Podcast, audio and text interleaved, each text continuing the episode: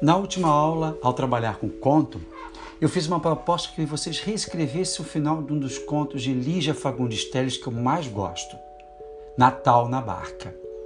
O melancólico conto, dizem as pessoas, nasceu do fato de Lígia Fagundes escutar de uma senhora que tomava conta dela quando era pequena. Então ela contou essa história e como o conto tem esse envolvimento, certo? Eu resolvi passar para os meus alunos darem uma certa continuidade para ele.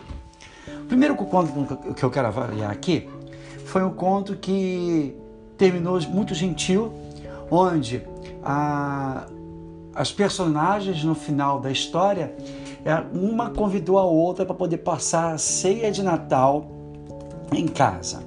Muito interessante também, muito feliz e por que não dizer muito comportado, né?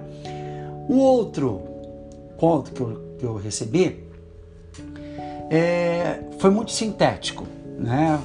A mulher logo percebeu que o filho havia morrido, mas não quis falar para a mãe, porém ela logo percebeu que começou a chorar. A mulher, surpreendida, se despediu e, e, e saiu apressadamente do bar.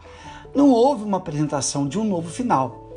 A pessoa apenas contou com suas palavras o próprio final que o conto, o próprio final que o conto trouxe para gente, certo? Então, assim, é, não houve, não, não, não fez a proposta. Então, nós temos que tomar muito cuidado quando a gente pede um trabalho para fazer, trazer a proposta certinha, certo?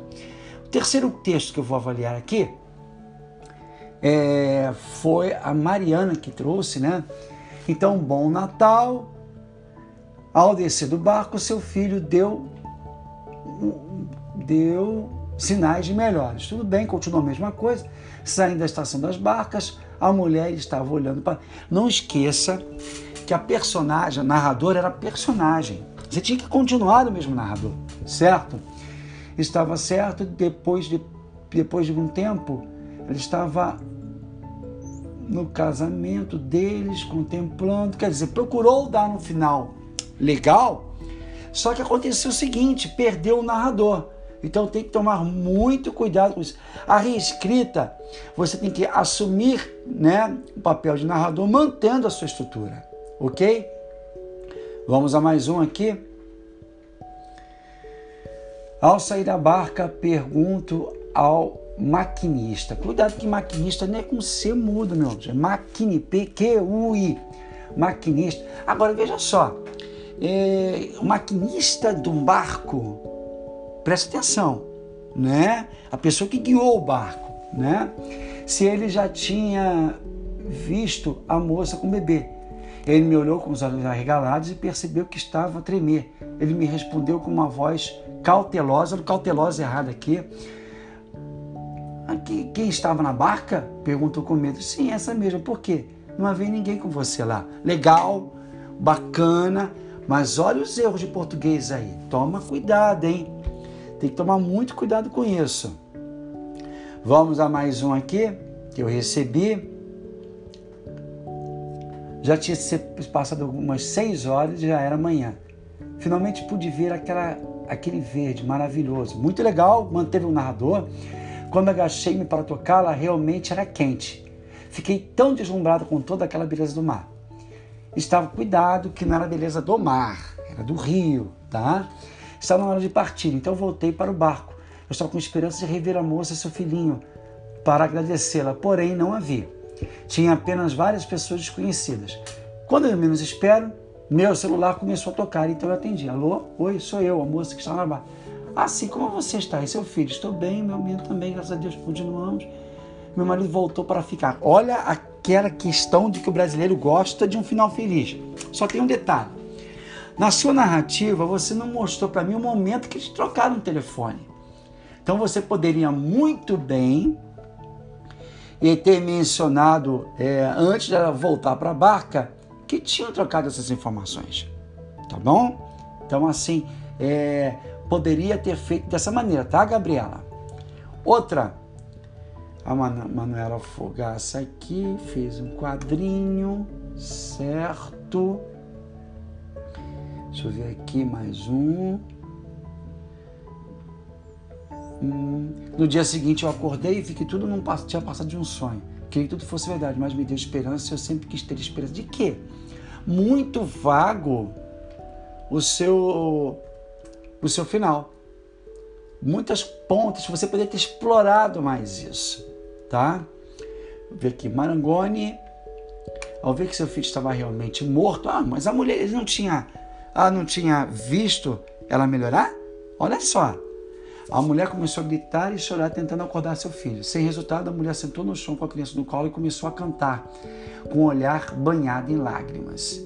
Eu sentei do lado da mulher para escutá-la cantar. Depois de um tempo, por um milagre, a criança começou a chorar e a mãe também, porém de alegria. Eu fiquei muito surpresa. Além do mais, não entendi o que havia cantado para a criança. Ela cantou em outro idioma que eu não pude identificar. Legal, uma boa ideia, porém, olha a pontuação.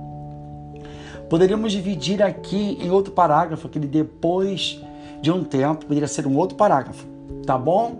Mas uma boa ideia. Estou respondendo aqui para você agora. Ok. Vamos para outro. Hum. Não, não é. Não é o que eu pedi. Carlos Eduardo. Quando chegamos, fomos conduzidos ao bilheteiro. A mulher saiu com seu bebê rapidamente e, sem ninguém perceber, achei que tinha feito isso para chegar mais rápido ao médico. Ela tinha me dito que viria na barca no dia seguinte, porém ela não apareceu. E um dia, quando voltei à cidade onde a mulher disse morar, procurei a casa dela. Todavia, que é junto, não achei.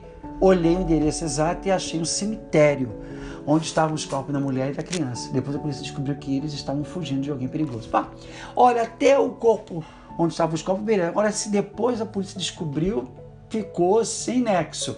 Uma boa ideia, de repente, tá, ter falado com os espíritos dela, não é isso? Ou então, de repente, o próprio narrador tinha matado. Olha que interessante aí, certo? Mais uma. Lucas Villanova, deixa eu ver aqui. Fiquei sem saber o que dizer. Vocês, ah, beleza, continuou. O piloto da barca, a barca tem piloto? Olha lá. E respirou penosamente. Peguei minhas coisas, coisais, não é coisais. Depois fiquei sabendo que a mulher descobriu que seu filho estava morto na par... no parto do médico. Opa! Foi uma tristeza profunda. A mulher, depois de perder os dois filhos, ser abandonada pelo marido, se jogou no rio, se matando. Todos que estavam passando. Nossa, ficou sem nexo isso. Tá? Poderia ter elaborado com mais cautela. Lembre-se da questão da pontuação, meu filho. Trabalha com parágrafo. Até um determinado parágrafo, a mulher tem consciência, de consciência do filho. Depois, ela, é, como é que se diz assim? Ela muda a postura dela, tá? Muito apressado. Ao levantar, Miguel Mariano mandou para mim. O Charlie da cabeça e ele não acordou. A mãe, desesperada, perguntou: Por que meu filho não acorda? Porque ele morreu. Eu disse: Não pode ser. Nossa, que dramalhão, hein? Infelizmente é verdade. Ele não está respirando.